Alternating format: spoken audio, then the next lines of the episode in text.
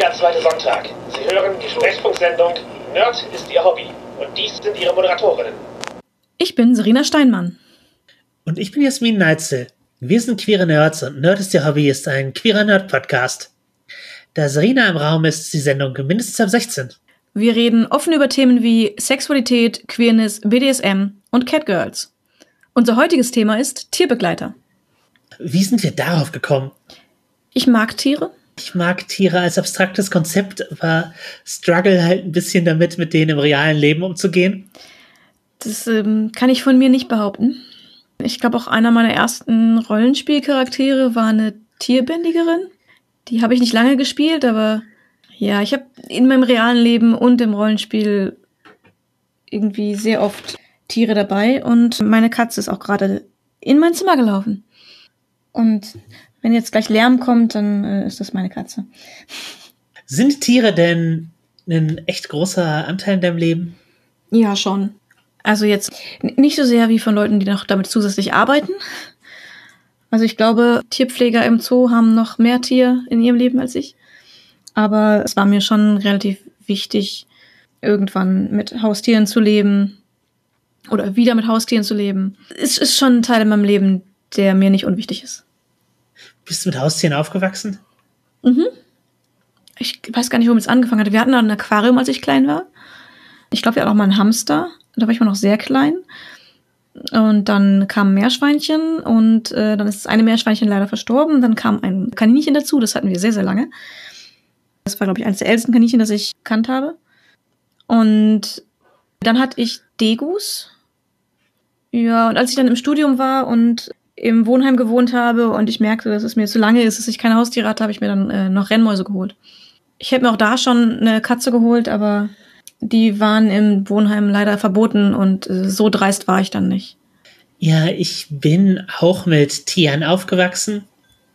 Meine Eltern hatten halt, alternativ wie sie waren, halt ein paar Hühner und sowas, die da im Garten rumliefen. Und halt auch mal Kaninchen und sowas. Die waren ja mehr so Nutztiere mäßig unterwegs. Also die haben auch, haben auch geschlachtet, oder? Ja, und Eier gegessen und so. Mhm. Und ein Aquarium hatten wir auch. Ich hatte auch mal so Schildkröten und Meerschweinchen und sowas. Aber ich habe nicht das Gefühl, dass ich da irgendwie eine, eine richtig große Bindung zu, zu aufbauen konnte. Und ja, wir hatten auch mal eine Katze. Da hatte ich nicht viel zu sagen, ob wir die holen. Also eigentlich wurde darüber gesprochen, ob wir als Familie eine Katze haben wollen. Ich habe mich dagegen ausgesprochen, aber äh, meine Eltern und meine Schwester waren wohl dafür. Und dann war ich halt bei einem Freund und als ich wiedergekommen bin, war plötzlich eine Katze da und ich musste mich damit arrangieren. Wie ging das für dich so? Nach einer Weile haben wir uns aneinander gewöhnt. ja, also, nee, es war nicht schlecht. Ich, die Katze war auch relativ gutwillig, deswegen ging das wohl. Aber ich habe halt tatsächlich echt Probleme, Tiere zu lesen. Also ich weiß nicht, was Tiere von mir wollen oder wie die sich gerade fühlen und wie die reagieren. Also ich habe da keine Tierempathie. Ich weiß halt gar nicht, ob es bei mir Tierempathie ist. Ich glaube ein bisschen schon. Aber bei uns zu Hause liefen auch einfach, als ich klein war, sehr viel Tierdokus nebenbei im Fernsehen. Fast durchgehend. Und da habe ich halt einfach sehr viel gelernt auch ich habe sowas auch gesehen und weiß halt so Fakten über Tiere, aber. Aber du hast dir nie gemerkt, was welche Gesten bedeuten? Nicht so, nicht so, dass es in der praktischen Anwendung funktioniert. Das ist das, was sich bei mir am meisten eingeprägt hat irgendwie. Das, was mir helfen kann, Tiere zu lesen, ist sehr schnell eingesickert in mein präsentes Wissen. So ist Serena meine Dolmetscherin, wenn ich mit Tieren interagieren muss. Ja, Jasmin Tierübersetzer. Ich krieg dann auch schon mal Nachrichten zu seltsamen Zeiten wenn Jasmin auf Tiere trifft. Ja, ich habe nachgefragt, was es bedeutet, wenn eine Katze an mir leckt. Mhm. Ich habe dir eine Auswahl gegeben. Ich glaube, eins, eins war, äh, sie probiert dich, um zu sehen, ob sie dich essen möchte. Ja, oder das ist was Positives und sie betrachtet mich als Freund sozusagen. Ja, ich glaube, ist auch wahrscheinlicher. ja, halte ich auch für möglich, aber ja, das ist halt das Ausmaß daran. Vor Hunden habe ich sogar tatsächlich Phobie Also, wenn ich einen Hund bellen höre, suggeriert mir mein Körper, dass ich gleich sterben muss und ich gehe halt direkt in so eine Panik-Freeze-Reaktion rein. Also, wenn ich das nicht aktiv niederkämpfe, liegt einfach daran, dass ich als Kind sehr oft von Hunden angefallen wurde, so sechsmal oder so. Also, es ist schon eine, eine ungewöhnliche Zahl von, von Hundeangriffen, die ich erlebt habe. Ja, das ist schon absolut ungewöhnlich. Ich bin zweimal von Hunden äh, gebissen, ist es auch übertrieben. Einer hat nach mir geschnappt, als ich ihn angefasst hatte, als er das nicht wollte. Da bin ich noch nicht ganz so gut im Lesen von Hunden. Beziehungsweise im Nachhinein war es mir auch klar. Ich wollte nur unbedingt diesen Hund streicheln. Und dann war das dann sehr schnell klar, dass es gerade sehr dumm war. Aber der hat nicht zugebissen, der hat halt so nach mir geschnappt und hat quasi meine Haut erwischt, aber nicht mal. Achso. Ich habe keine Schramme davon getragen. Ich habe mich nur erschrocken und bin gegangen, was exakt das war, was der Hund wollte. Ja, ich, ich habe nie schwere Verletzungen von Hunden davon getragen, aber es waren halt trotzdem sehr erschreckende Momente immer. Ich weiß halt auch, dass die meisten Hunde mir nichts Böses wollen und so und finde Hunde teilweise auch abstrakt gar nicht schlecht, aber ja. Ja, gerade wenn man mehrere solche Erfahrungen hat, irgendwann, irgendwann setzt es sich halt fest. Und du kannst halt auch nicht aussuchen, was dich traumatisiert. Ja. Also das Erlebnis muss ja nicht mal das Schlimmste sein, was dir je passiert ist. Es kann halt einfach sein, dass dein Gehirn da praktisch eine, eine Narbe von zurückträgt, äh, sage ich mal. Und dann, dann ist es so, man kann das halt sehr mühselig äh, sich dran abarbeiten, dass es äh, weniger schlimm wird. Aber es ist halt nicht so, dass ich mir einen Hund in mein Leben einladen würde. Ja, ja. Allgemein ist sozusagen der, der Umgang mit Tieren für mich oder halt die Vorstellung, dass ein Tier ein Freund ist von mir, ist eher was, was ich mir fürs Rollenspiel so als eine als eine Vorstellung, eine Fantasie äh, ausdenken kann, als dass ich mir vorstelle, dass es tatsächlich so ist und ich ein Haustier halten würde. Gut, aber ein Tier könnte auch dein Freund sein, ohne dass du ein Haustier selber hast, aber ich, ich sehe, wo das für dich schwierig ist, wenn du absolut nicht lesen kannst, was die Tiere von dir wollen. Das ist halt äh, schon hilfreich. Meine Katze zum Beispiel sitzt gerade, äh, liegt gerade komplett entspannt hinter mir auf einem Sessel. Und ich glaube, sie schläft. Ja. Das, äh, ja, was ist, was ist mit deiner Katze? Erzähl mal ein bisschen was mit deiner Mitbewohnerin. Die ist äh, seit ein paar Monaten bei uns und hatte am Anfang, weil sie bisher nur Wohnungskatze war, riesen Angst vor unserem Treppenhaus. Also mussten wir sie erstmal dran gewöhnen, dass das Treppenhaus nicht böse ist. Beim Garten, den sie jetzt auch zum ersten Mal dann kennengelernt hat, war das viel, viel einfacher, weil da haben wir einmal, sie einmal rausgelassen und jetzt ist sie der Überzeugung, sie ist draußen Katze und möchte immer raus. Ja, aber sie trägt dabei halt so ein, so ein Harness. Genau, wir haben so ein, so ein Katzengeschirr mit Leine dran, damit sie uns nicht wegläuft. Weil ganz so draußen Katze trauen wir ihr dann auch nicht zu. Und bisher ist, läuft das sehr gut. Also das draußen sein und so. Ähm, sie will nur halt nicht wieder rein und das ist dann manchmal ein bisschen anstrengend. Aber ja, ansonsten ist sie eine sehr, ich finde, chillige Mitbewohnerin, aber sie ist halt auch sehr verspielt und äh, für unser Leidwesen sehr klug. Und kluge Katzen wollen beschäftigt werden, sonst fangen sie einen, einem auf die Nerven zu gehen, mit voller Absicht. Das haben wir manchmal. Aber ja, sie ist sehr flauschig und sehr niedlich. Und äh, ich finde es toll, sie zu haben. Mit der komme ich auch eigentlich ganz gut klar also sie hat zwar ein paar Mal versucht, mich zu kratzen aus unterschiedlichen Gründen, aber das war halt nie böswillig gemeint. Nein. Das eine Mal hat sie dich erfolgreich gekratzt und das war ein komplettes Versehen, weil sie ein bisschen beduselt war vom Tierarztbesuch und auf deinen Schoß springen wollte und erst dann festgestellt hat, dass du nur einen Rock anhast und deine Beine nackt sind und äh, das fand sie nicht so gut. Das war ein bisschen eine ungünstige Kombination. Ja, genau, aber das nehme ich ihr nicht übel. Ja, das andere Mal, äh, ich habe keine Erklärung. Sie war der Meinung, du bist ein Kratzbaum offensichtlich. Das haben wir ihr schnell ausgetrieben. Und seitdem, seitdem kommt er gut klar. Also, aber sie spricht ja auch sehr deutlich. Äh, ja, ja, richtig. Das ist auch eine Katze, die ich ab und an anfasse, wenn sich die, wenn sich die Gelegenheit ergibt. Das äh, ist selten. Normalerweise halte ich da eher Abstand von Tieren. Ja, weil sie springt ja auch auf, einfach auf deinen Schoß und verlangt gestreichelt zu werden, was ich dir dann übersetze und dann kannst du sie ja streicheln in dem Wissen, dass sie das gerade möchte und dich nicht dafür angreifen wird. Ja, das, das Konsent besteht von ihrer Seite. Genau. Du brauchst nur die Übersetzung. Genau, ich brauche halt genau eine Simultanübersetzerin für, für Katzen. und andere Tiere. Andere Tiere, die im Rollenspiel eine total große Rolle spielen, sind Pferde. Mhm. Damit bin ich auch überfordert. Also ich saß mal auf dem Pferd, als ich noch jung war, aber ich kann das halt nicht steuern, weil ich auch da nicht so richtig äh, mit klarkomme, was das, was da funktioniert und wie ich dem Tier was signalisiere. Ne, du ziehst links, dann geht es nach links. Du ziehst rechts, dann geht es nach rechts. Du ziehst an beiden Enden, dann bleibt stehen. Und Ja, aber wie doll und so. äh, das probiert man halt aus. Das ist auch von Pferd zu Pferd unterschiedlich. Ja, ich, ich will dem Tier halt auch nicht wehtun und so. Deswegen war ich, also ich war überfordert. Ja, mit. das, ähm, ja gut, beim ersten Mal auf dem Pferd sitzen sind die meisten ein bisschen überfordert, aber also ich bin jetzt keine passionierte Reiterin oder so, aber ich bin in Urlauben öfter mal geritten.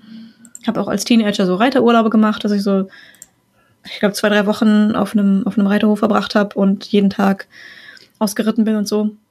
Ich habe aber nie so richtig klassischen Reitunterricht gehabt. Das heißt, ich bin so sehr mittelmäßig im Sattel und kann, glaube ich, ohne Sattel fast besser reiten. Also gerade ohne Sattel finde ich es sehr, sehr gut zu merken, was ein Tier möchte. Ich hatte irgendwann auf diesem Reiterhof ein Pferd, das es nicht mochte, wenn ihm andere Pferde zu nahe gekommen sind, vor allem von hinten. Und das dann äh, ausgetreten hat.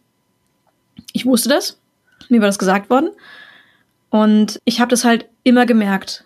Also wenn ein anderes Pferd in die Nähe gekommen ist und so, wenn es den einen Schritt zu viel gemacht hat, habe ich gemerkt, wie sich das Pferd unter mir leicht verkrampft hat. Und dann konnte ich halt warnen, dass das sich wieder zurückziehen sollte. Aber es sind halt einfach so Sachen, die kann man, glaube ich, auch schlicht beibringen. Ohne Sattel, finde ich, merkt man es sehr gut. Mit Sattel, also da ist auch eine große Debatte, ob jetzt ohne Sattelreiten gut für die Pferde ist. Viele sagen nein, weil das dann zu doll auf ihnen schabt oder man halt zu schnell verrutscht und auf falschen Stellen am Rücken landet.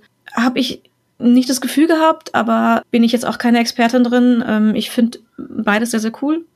Wie gesagt, diese, diese direkte Verbindung zum Pferd, dass man einfach an den Muskeln unter einem alles merken kann, finde ich halt beim ohne Sattelreiten super. Aber ja, ich habe ein bisschen Erfahrung mit Pferden. Warst du so ein klassisches Pferdemädchen mal für eine Phase oder hatte ich das Hm. verschont? Äh, das hat mich verschont. Ich war Turnmädchen und es war klar, dass nur Geld und Zeit da ist, entweder fürs Kunstturnen oder fürs Reiten. Und Theater hat mich auch noch interessiert und lesen wollte ich auch noch. Also habe ich dann schweren Herzens das Reiten auf nur mal in den Ferien gelegt und ansonsten nur ab und zu mal an einer Pferdewiese angehalten und um Pferde zu streicheln. Ich hatte nie so mein Zimmer voller Pferdekram oder irgendwas. Das gar nicht. Aber ich finde sie schon, es sind coole Tiere und äh, das Gefühl, auf einem Pferd zu sitzen und im vollen Galopp über eine Wiese zu donnern, ist halt schon echt großartig. Und auch diese Verbindung, die man mit dem, mit dem Pferd eingeht, wenn man sich gut versteht, ist, finde ich einfach ein interessantes Gefühl und ähm, macht Spaß. Ja, cool zu wissen. Hast du gute Laune-Tiere? Also sowas, was du googelst oder dir anguckst, um deine, deine Laune aufzumuntern? Weil ich, ich ja. Ja, ich auch. Also ich bin äh, große Freundin von Katzenvideos, vor allem von Katzen, die äh, fies sind und keine Ahnung, Kinder umrennen oder sich gegenseitig ärgern oder sowas. Bin ich großer Fan von. Aber wonach ich auch gerne google, ist Photoshop Animal Hybrids. Es ist großartig. Also gerade der Elefantenschmetterling, den fand ich sehr gut. Einfach mal in die Bildersuche eingeben und gucken, was man da gezeigt bekommt. Das ist, ist wunderschön. Ja, äh, bei mir sind es Kragenbären, die ich abfeier. Wegen ihrem Kragen? äh, auf, nicht unbedingt deswegen, auch äh, wegen ihrem Gang und wegen ihrer absurd langen Zungen und ihr, ihren missproportionalen Körpern und dem den Gesichtern. Es gibt sehr, sehr vieles, was an Kragenbären richtig, richtig gut ist oder, oder richtig scheußlich. Je nachdem, wie man es bezeichnen möchte. Ja, eben in der Sprache des, äh, des Memes ist es The Bear We Have at Home. Also statt McDonalds. Also wenn man sich vorstellt, halt so ein kleines Kind, ey, ich möchte Bären sehen und dann kommt es ins Zoo und dann sieht es halt so ein Kragenbär, der seine Zunge bis zur Brust rausrollt und es fängt an zu weinen, weil das ist, aber, aber technisch gesehen ist es ein Bär. Es sind halt absurde Tiere und das begeistert mich, wie absurd sie sind. Ansonsten finde ich Walrosse auch sehr gut. Vielleicht liegt das daran, dass ich im Sendegebiet des NDR aufgewachsen bin, keine Ahnung, aber ich finde Walrosse, War ja das beste Walross, sowieso. was Antje, ja, Ja. obwohl ich finde das, das Ayers Bucket Walross auch gut, das halt so sich, das irgendwie zum Geburtstag einen Eimer Fische gekriegt hat und sich Ja. dann so drüber freut. Das mit den, mit, mit den Flossen hält. Ja, ist auch super. Also ja, Walrosse sind auch nicht schlecht. Aber ich, ich mag so viele Tiere. Aber Ja, hast du ein Lieblingstier? Man hat es vielleicht rausgehört, aber Katzen stehen bei mir schon hoch im Kurs. Größe egal, also, äh, also mein absolutes Lieblingstier ist dann schon der Leopard. Ich meine, der macht alleine Tiere platt, die andere Tiere im Rudel jagen und schleppt sie dann in einen Baum hoch. Neben dem, dass, dass die super hübsch sind, finde ich die schon ganz gut. Also ein Tier, das du richtig gut findest, muss auch andere fertig machen können. Im Kampf bestehen, wie man das früher so auf Schulhöfen hatte. Ach, weiß ich nicht, aber ich, ist es ein Bonus? Keine Ahnung. Ich bevorzuge halt Raubtiere irgendwie schon. Ja, ich finde Eulen schon sehr gut. Oh ja. Es gibt den Habichtskauz. Den habe ich auch mal als Hexentier für meine eine äh, DSA-Hexe genommen, weil ich hier im, im Tierpark gelesen hatte, dass die teilweise Leute über einen Kilometer verfolgen und auch Menschen angreifen, wenn sie ihrem Nest zu nahe kommen, was sonst außer einem Uhu kein, keine andere Eule machen würde. Und sie sind nur halb so groß wie ein Uhu. Aber sie würden Menschen attackieren, wenn, wenn sie Angst haben, dass die an ihre Jungen gehen können. Das fand ich sehr sympathisch. Und sie, sie fliegen halt komplett lautlos wie die meisten Eulen. Ja, ja, das ist, das ist auf jeden Fall schon ein cooles Tier. Mit den DSA-Hexen sind wir jetzt auch schon halbwegs im Rollenspielbereich, Mhm. beziehungsweise können diese, das Konzept von, von Seelentieren ansprechen. Das ist in Rollenspielen ja durchaus öfter verbreitet. Und viele Leute benutzen es halt auch, um sich auszudrücken, so, hey, das, das ist hier, das Tier bin ich und so. Mhm. Also gibt's ja auch außerhalb des Rollenspiels sehr viel, dass Leute so etwas behaupten, auch wenn sie mit Rollenspiel nichts, nichts zu tun haben. Es ist halt manchmal so ein bisschen so eine Cultural Appropriation Richtung, weil es gibt halt echt Kulturen, die glauben, dass so ein Tiergeist mit einem irgendwie in Verbindung steht. Also Ich würde das jetzt nicht, nicht zwingend unterstellen, weil auch wenn es nicht ihre Kultur ist, kann es ja sein, dass sie diesen Aspekt ja trotzdem fühlen.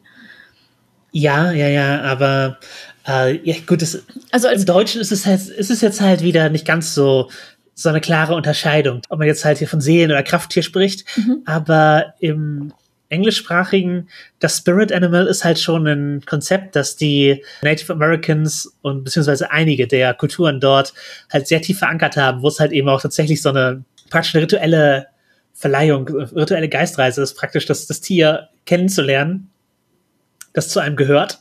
Und wenn man dann halt einfach im Internet sieht und sagt so, ey, Emma Roberts ist mein Spirit Animal.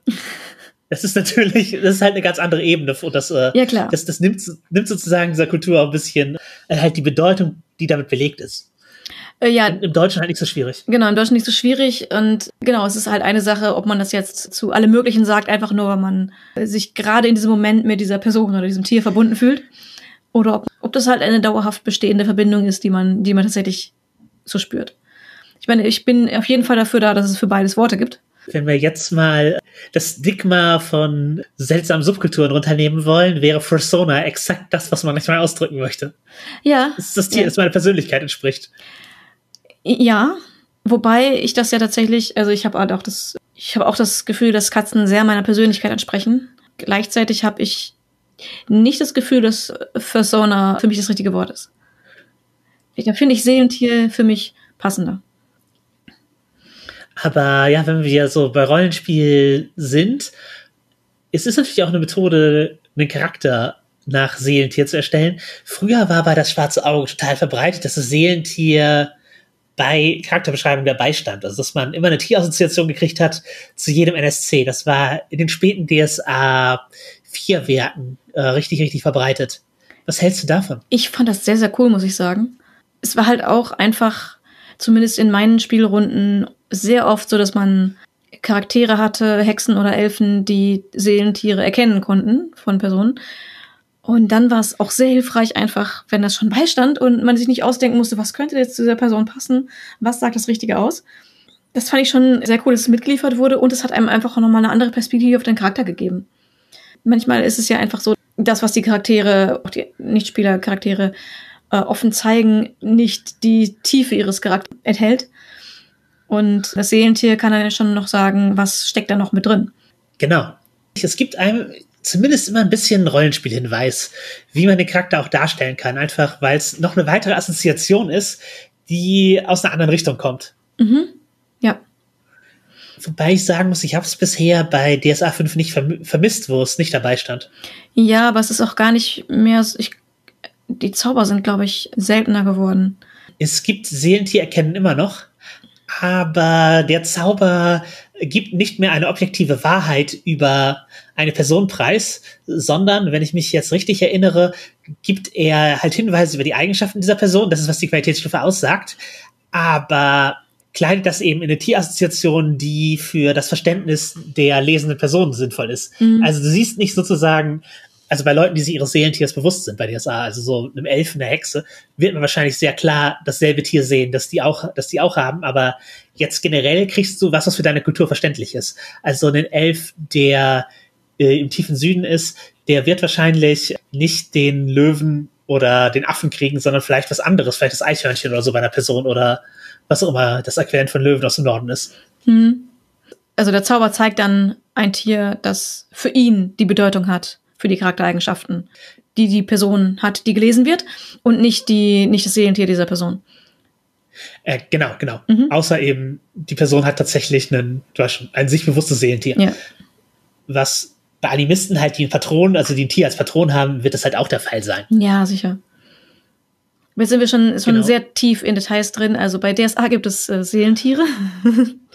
ähm, und es gibt Personen, das sind vor allem Elfen und Hexen und, ein paar andere, die sich mit bestimmten Tieren sehr verbinden und die dort dann eben ein bewusstes Seelentier haben. Sie wissen, dass es ihr Seelentier ist und eventuell haben sie sogar ein Tier, das sie begleitet, dieser Art. Ja, und es gibt ihnen halt auch eine magische Kraft sozusagen. Es ist halt, was aufgezählt sind halt alles magische Charaktere, die ja. eben tatsächlich aus dieser, dieser Verbindung auch, aus, auch Kräfte schöpfen können. Also die Hexen haben halt die Möglichkeit, vertrauten Tiere zu binden, die sie dann tatsächlich begleiten. Und die Elfen, ich weiß gar nicht, ob noch Erleichterung kriegen, sich in ihr Seelentier zu verwandeln. Auf jeden Fall ist es für die super wichtig kulturell.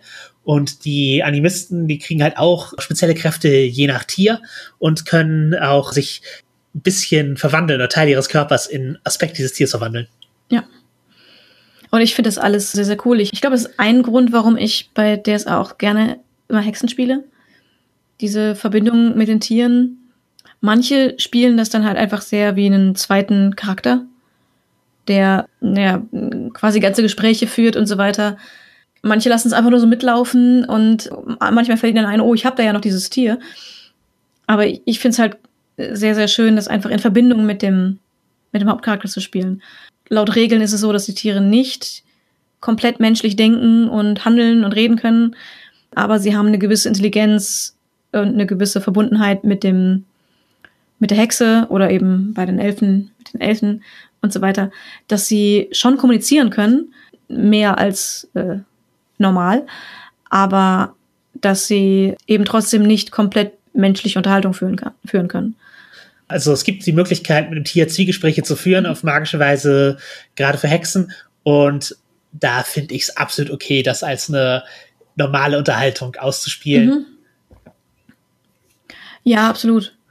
Macht ja auch Spaß. Und genau, da gibt's so viele Möglichkeiten. Ich, ich finde es halt total cool. Aber wie gesagt, ich ich spüre auch diese Verbindung mit, mit Haustieren, wenn ich sie habe. Und man lernt das Tier auch besser kennen und lernt es besser lesen, je länger man zusammenlebt. Und ich weiß nicht, das aufs Rollenspiel zu übertragen, finde ich halt auch schön. Es macht Spaß, mache ich gerne. Ich finde es halt sehr interessant, das zu spielen, gerade weil ich dieses Erlebnis im realen Leben sehr, sehr wenig habe. Und etwas, was ich, was ich, wo ich praktisch im Rollenspiel ein bisschen äh, Fantasie erfüllen kann oder eben mich etwas hineinversetzen, was ich so nicht habe. Ich habe gar nicht so viele Hexen gespielt, aber ich habe halt immer wieder Charakter, die äh, ein Tier dabei haben, das schon irgendwie ein bisschen Persönlichkeit hat, das für sie relevante Dinge macht. Und ja, halt jetzt nicht zwangsläufig die sogenannten Petcaster, die halt irgendwie ein Geschöpf herbeirufen, das ihnen im Kampf beisteht, wobei ich das bei D&D auch schon hatte. Mhm, ich erinnere mich. Ja, sondern manchmal auch einfach ganz moderne Leute, die halt einfach ein Haustier haben, das äh, cool drauf ist. Ich hatte in letzter Zeit auch öfter Charakterkonzepte entwickelt von Charakteren, die halt einfach bisschen mitdefiniert werden davon, was für ein cooles Tier sie dabei haben.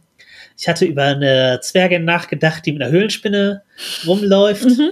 was genau halt für arachnophobe Spieler eine nicht so cool ist in der Gruppe, aber ja, halt einfach eine, eine, eine große, aber irgendwie halt nicht, nicht unfreundliche Spinne so, die, die halt mit ihr rumhängt und nett ist und im Kampf halt Dinge macht. Das wäre cool. Ich hatte auch drüber nachgedacht, eine aranische Boron-Geweihte zu spielen, die einen Elefanten hat.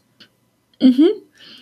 Weil in den Nekropolenwäldern leben halt Elefanten und das ist halt eine Landschaft, wo jede Menge äh, Grabanlagen sind, die halt auch von Boronis gepflegt werden. Das, also es wäre keine komplett ja abwegige Konstellation, einen Elefanten dabei zu haben, was halt auch für Abenteuer echt äh, anstrengend. Naja, es kommt halt drauf an. Du, du hast dann halt ein Reittier, das ein bisschen größer ist. Du musst dich darum kümmern, dass es genug zu essen kriegt. Das ist, glaube ich, echt ein Problem. Ähm, ja, als Geweihte kannst du halt echt viel einfordern. Ich brauche ein kleines Essen für mich und drei Mahlzeiten für meinen Elefanten. Karte, Karte die Heu, Heuballen raus. Ist egal, ob über den Winter kommt. Der Elefant hat Hunger, ja. Mhm. Entschuldigung, dass eure Plantage leer gegessen hat. Hier ist ein Segen. Klingt nicht nach den Listengeweihten. Muss ich gestehen. Nee, das ist richtig. Sie, müsste, sie wäre wahrscheinlich verständnisvoller, aber auch eine, eine Adlige mit Elefant wäre natürlich auch sehr stylisch. Ja, oder halt einfach immer Hut. Also jemand, der einfach sein Leben dann verbringt, Elefanten auszubilden und mit Elefanten halt so wie Waldarbeit und äh, Arbeit auf Baustellen und sowas zu machen. Also einfach einen, einen Tierzähmer-Charakter mit einem, mit einem halbwegs mondanen, aber doch echt beeindruckenden Tier. Ja, ja. Ich weiß noch, dass alle dachten, ich würde eine Hexe spielen, als ich meine Gauklerin mit einem kleinen Äffchen gespielt habe, aber sie war einfach nur Tier ähm, die ihrem Äffchen Tricks beigebracht hat. Und als sie dann irgendwann sagte, dass sie Dompteurin ist und kamen so seltsame Fragen zurück. Ich dachte, sie wäre eine Hexe. Ja, das ist bei dir halt auch nicht abwegig, dass du eine Hexe spielen nee, würdest. Nee, absolut nicht. Aber ich, ich dachte, ich mache das Ganze einfach mal mundan und das war auch sehr, sehr lustig. Ja, ich habe auch eine Gauklerin mal gespielt, die hatte einen Pony dabei, das halt diese Rechentricks machen kann. Mhm.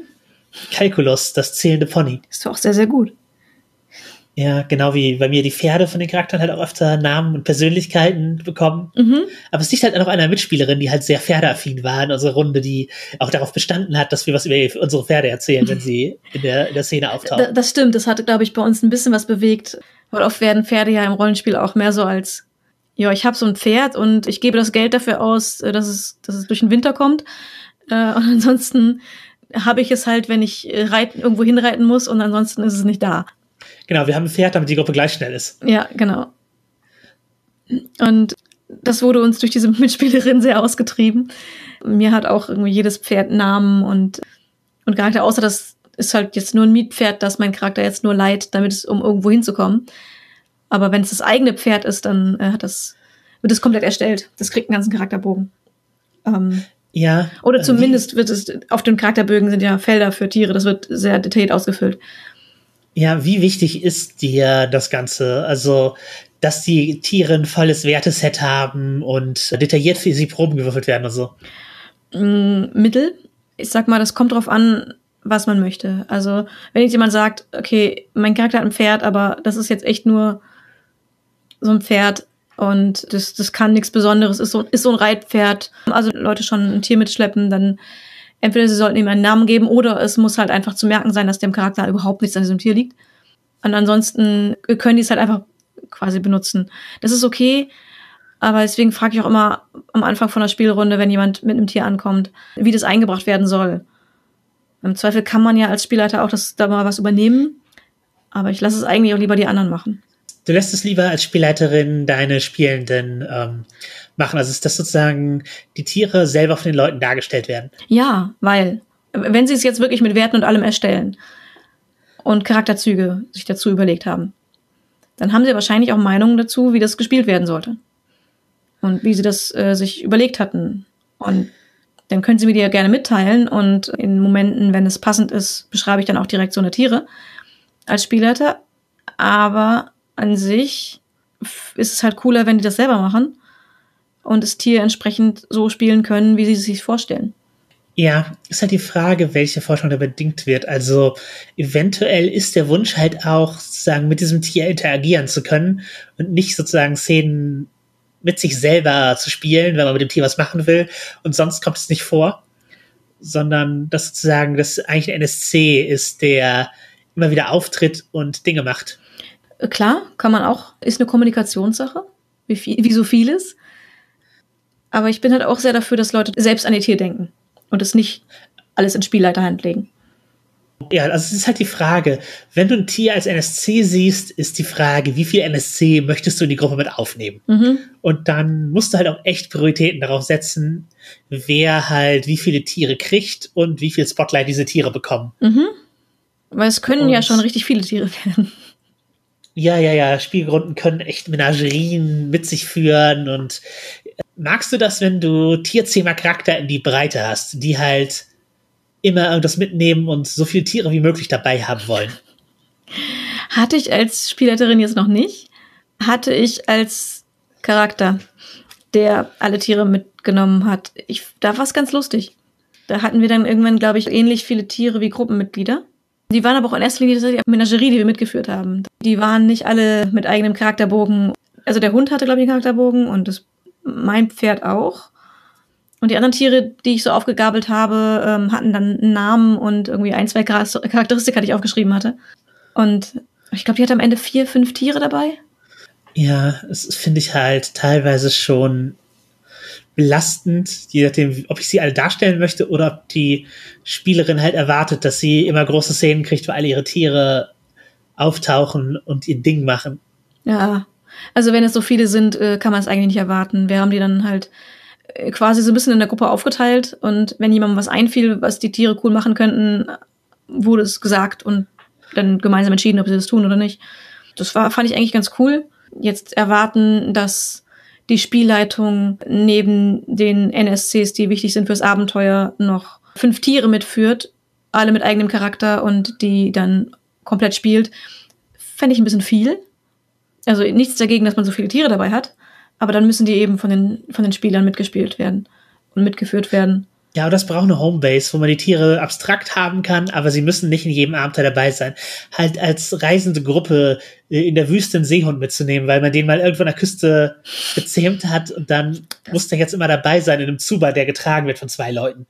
Das kann halt ganze Abenteuer äh, unpraktikabel machen. Das ist ähnlich wie ein Elefant dabei zu haben. Mhm. Nur wenn der, der Elefant hat wahrscheinlich auch, also der hätte auch regeltechnische Auswirkungen. Es gibt halt Tiere, die echt eine, sozusagen den mechanischen Kern eines Charakters widerspiegeln, als wenn das sozusagen ein Ritter auf dem Pferd, mhm. wo das Pferd halt einfach notwendig ist für den Kampfstil und für die coolen Sachen, die dieser Ritter machen kann, oder sei es ein Elfenbogenschütze, ein Ork oder was auch immer, die halt, halt coole Reitervölker. Die brauchen halt ihr Pferd, damit sie den mechanischen Kram machen können, den sie machen wollen. Genauso eben Hexen mit ihrem vertrauten Tier, Jäger mit einem Falken oder so. Oder Hunden. Genau. Leute, die irgendwie ein Monster gezähmt haben, wie halt das Höhlenspinnen-Ding, wo das Viech auch richtig kämpfen kann und einfach ein, ein mitkämpfender Charakter ein echter Faktor ist. Wir hatten jetzt letztens auch eine Magierin mit einem Meckerdrachen. Mhm. Der war halt einfach essentieller Bestandteil ihres Charakters und hat viele ihrer Schwächen ausgeglichen sozusagen die Punkte, die sie in Tierkunde geworfen hat, um das Viech zu zähmen und äh, zu ihrem Freund zu machen, die hat das Tier dann halt irgendwie wieder ausgeglichen, indem es halt ein paar Zauber hatte, die sie nicht beherrscht und halt einen höheren Wert in Sinneschärfe und fliegen konnte. Also das war halt einfach eine Erweiterung ihrer Charakterwerte. Ja. Dafür hatte sie, glaube ich, Schulden, um den, weil sie den abgekauft hatte. Oder Leuten Geld gegeben hatte, dass sie, dass sie ihn behalten konnte. Ja, sie hat auf jeden Fall Punkte in Reich stecken müssen, um das ja. Ding halt zu Spielbeginn äh, sinnvoll zu haben und und er hat halt auch einfach Nachteile, weil er ein Meckerdrache ist und sich in sozialen Situationen äh, unpflichtig verhält. Ja, weil die heißen nicht, nicht umsonst Meckerdrachen. Die sind halt im Zweifel beleidigend und herablassend und Süßigkeiten und glitzernde Dinge lassen sie zu Kleptomanen werden. Also das ist in manchen Situationen gesellschaftlich schwierig. Ja, du hast fast Jesemi beschrieben. Fast. Aber die kann nicht fliegen. Ja, Zum die kann Glück. leider nicht fliegen. ja, wenn, Lieblingscharakter, wenn ihr mehr darüber hören wollt. Aber ja, wir haben sicherlich auch schon echt ein paar coole Beispiele an Tieren gehabt in unseren Runden. Ich erinnere mich am meisten, glaube ich, an Mascha. Das war auch bei DSA der vertrauten Hund von einem Hexer, Mhm. der sich so als Söldner ausgegeben hat. Und äh, der Hund war halt einfach cool, cool draufer, großer Hund, so, so Bernardiner-mäßig. Ja, und ich glaube, schwarz. Und wenn der in Angriffsmodus gegangen ist, dann sind alle geflohen. Ähm, aber an sich war das total das Kuscheltier. Und war immer so die Attraktion für, für Kinder und Hundefreunde. Es war einfach äh, super süß gespielt. Dass dieser Hund irgendwo auftaucht und plötzlich laufen die Kinder zusammen, um den, um den Hund zu kuscheln und so. Ja, der, hatte halt als vertrauten Tier auch einfach Punkte in Charisma bekommen. Ja, ja. Ich glaube, es gab nur Gründe, wo das, der Hund das charismatischste Gruppenmitglied war. Hast du sonst noch andere Haustiere, Ausspielrunden, die dir äh, in lieber Erinnerung sind? eigentlich alle von meinen Charakteren, aber gar nicht so sehr. Die gehören für mich viel dazu. Aber was mir noch richtig in Erinnerung geblieben ist, ist der Igeltierkönig, den wir irgendwann hatten. Weil der war unglaublich großartig. Aber es war halt jetzt weniger ein Haustier. Ja, ja, es war mehr so ein Fabeltier, mit dem man in der Welt interagiert hat. Mhm. Die sind schon echt gut. Also allgemein Tierkönige finde ich echt gut. Es ist eine sehr DSA-lastige Sendung gerade. Aber ja, das sind Tiere, die praktisch äh, die ersten ihrer Art sind und entsprechend auch eine vollgeformte Persönlichkeit haben, nicht an Altersschwäche sterben und halt auch mystische Kräfte besitzen. Ja, ich glaube, es ist gerade so DSA-lastig, weil dies, dadurch, dass es so ein Barbie-Spiel ist und, und so viele Fähigkeiten hat für, äh, wie man Tiere einsetzen kann, ist es eher ein Spiel, wo man Haustiere hat als andere. Ja, wobei D&D und Dungeon World haben halt mit Waldläufern und Druiden halt zwei Klassen, die direkt mit Tieren interagieren. Halt Druiden, die sich in Tiere verwandeln und Waldläufer, die mit Tiergefährten unterwegs sind. Ja, aber sich in Tiere verwandeln ist ja noch was ganz anderes als Tiere dabei haben. Das ist richtig. Dann haben wir eine Klasse, die Tiere dabei hat. Und bei DSA hast du alleine drei bis vier, die Tiere dabei haben. Äh, Die Unterschiede erklären wir euch in der Folge zu Multiclassing Ja. mehr. Genau, aber es ist einfach, äh, du hast, ja, irg- irgendwie durch dieses Barbie-Spiel ist es auch, baut man die mehr aus. Bei anderen Spielen, wie zum Beispiel Vampire die Maskerade, da gibt's halt auch echt, ein anderes Verhältnis zu Tieren, weil da kannst du halt Tiere zu Ghoulen, also deinen blutsgebundenen Dienergeschöpfen machen. Und das ist halt nochmal was ganz anderes als, hey, ich habe hier ein Tier gezähmt, das ist mein Freund. Sondern ja, ich habe hier diese blutgierige Bestie, die ich auf Leute hetzen kann. Mhm. Ich überlege gerade, ob ich irgendwas anderes gespielt habe, wo wir Tierbegleiter hatten und ich kann mich gerade nicht erinnern. Ich bin mir sicher, wenn wir Earthstone hatten, wäre der Tierzähmer eine Charakterklasse gewesen, die im Raum stand. Aber es wurde nicht gespielt. Ich, da bin ich mir sicher, du hattest bei D&D die Eule als quasi Zauber, war keine echte Eule, sondern so eine so ein Kampfgefährte auch quasi. Genau, ich konnte das Ding halt beschwören und in den Kampf werfen. Das ist halt die Frage auch, wie gehst du in einem Barbie-Spiel damit um, wo Tiere halt eventuell auch einfach eine große Investition von Ressourcen sind und eine große emotionale Investition, wenn man sie in Kämpfe einbringt. Also kann der Elefant, kann die Höhlenspinne oder der Hund oder so, das vertrauten Tier, sterben die einfach. Boah, nein, ist die Antwort. Also ich käme da emotional, glaube ich, auch gar nicht klar mit. Also, oder ich, ich würde das Trauma des Charakters nicht spielen wollen, dessen Tiergefährte da jetzt gestorben ist. Ja, nee, ich auch nicht. Also muss man einfach sehen. äh, Ich glaube, ein Tiergefährte sterben lassen ist ja heftiger als ein NSC-Freund sterben lassen, glaube ich. Ja, ich habe einmal den Hund sterben lassen als Spielleiterin. Und da hat es funktioniert, aber das war halt das war ein Flavorhund. Das war kein Teil des Charaktershund, so Mhm. sage ich mal. Und das war, das war trotzdem eine sehr harte Szene. Ja, das glaube ich. Also ich sag mal, bei der, der Tierbändigerin, von der ich erzählt hatte, die dann irgendwann mit einer ganzen Menagerie unterwegs war, wenn da eins von den Tieren gestorben wäre, das wäre auch für mich eine harte Szene gewesen, aber das wäre gegangen. Wenn jetzt wirklich so das Seelentier stirbt, das ist ja auch im Regeltext schon als absolut traumatisch beschrieben. Und die Personen können dann kein zweites bekommen. Also es ist dann halt nicht, dann suche ich mal halt ein neues, sondern das war das Seelentier. Das ist wie der Lebenspartner, nur als, ja, als das Tier, mit dem man die Verbindung hat eben. Und auch echt, wenn du deinen Charakter um das Tier rumgebaut hast. Ich würde es als Spielleiterin nicht machen. Und ich wäre böse, wenn es jemand bei mir machen würde. Ich würde es nie ohne Absprache machen. Ja, aber auch solche Tiere in den Kampf einbringen, ist halt manchmal auch echt schwierig. Also meine eine Hexe zum Beispiel hat ein Eichhörnchen und das hat dann aus der Entfernung Dinge geworfen auf Leute. Aber auch nur aus dem Versteck heraus, weil das wäre nie, also gut, ist es jetzt ein Eichhörnchen auch nicht so kampfkräftig, zugegeben. Aber auch der Habicht-Scouts ist nur selten in den Kampf eingegriffen, obwohl die als so kampfkräftig beschrieben sind. Also es gibt natürlich Tiere, die auch sehr für den Kampf gedacht sind, wenn man jetzt hier Streitrosse denkt und so. Wir hatten schon Szenen, wo dann das Tier getroffen wurde und es dann ein großes Drama war, dass dieses Tier jetzt gerettet werden musste oder halt gepflegt und, ge und ge werden musste und so. Weil da bindet man sich als Charakter schon sehr dran. Also selbst wenn es einfach nur ein profanes Tier, Tier ist, ja, Charakter und Spieler binden sich da schon sehr dran. Entgegen, wenn du irgendwie so ein, so ein Monster hast, das du befehligen kannst bei Vampire oder so. Ich glaube, da ist die Bindung weniger stark. Also gerade wenn Tiere von Anfang an Konzept der Gruppe sind mhm. oder des Charakters, dann würde ich als Spielleiterin das vorher in die Absprache mit aufnehmen. Wie gehen wir mit Kampfsituationen mit diesem Tier um? Mhm. Und die Spielerinnen sollten dann halt auch das Wort das letzte Wort haben und nicht so, oder wenn du einen Charakter mit Tier spielen willst, dann muss es auch dir bewusst sein, dass sie sterben können, weil das ist, das ist benachteiligt zum einen den Charakter, dafür, dass er ein Tier hat und seine Werte sozusagen etwas gesteckt, etwas Lebensenergie hat oder seine, seine Ressourcen und ja, zum anderen eben durch diese emotionale Bindung, die vielleicht eine andere ist als bei einem magischen Gegenstand. Und bei DSA sind Zauberstäbe halt auch oft bei uns zerbrechlich. Ja. Und haben teilweise noch Zauber drauf, dass sie zurück zu ihrem Besitzer finden. Ja, genau. Was viele von den äh, Tieren auch können. Hast du schon mal auf ein Tier hingearbeitet in einem Rollenspiel, sozusagen, dass dein Charakter nicht im Tier angefangen hat, aber echt das Ziel hatte, eins zu bekommen?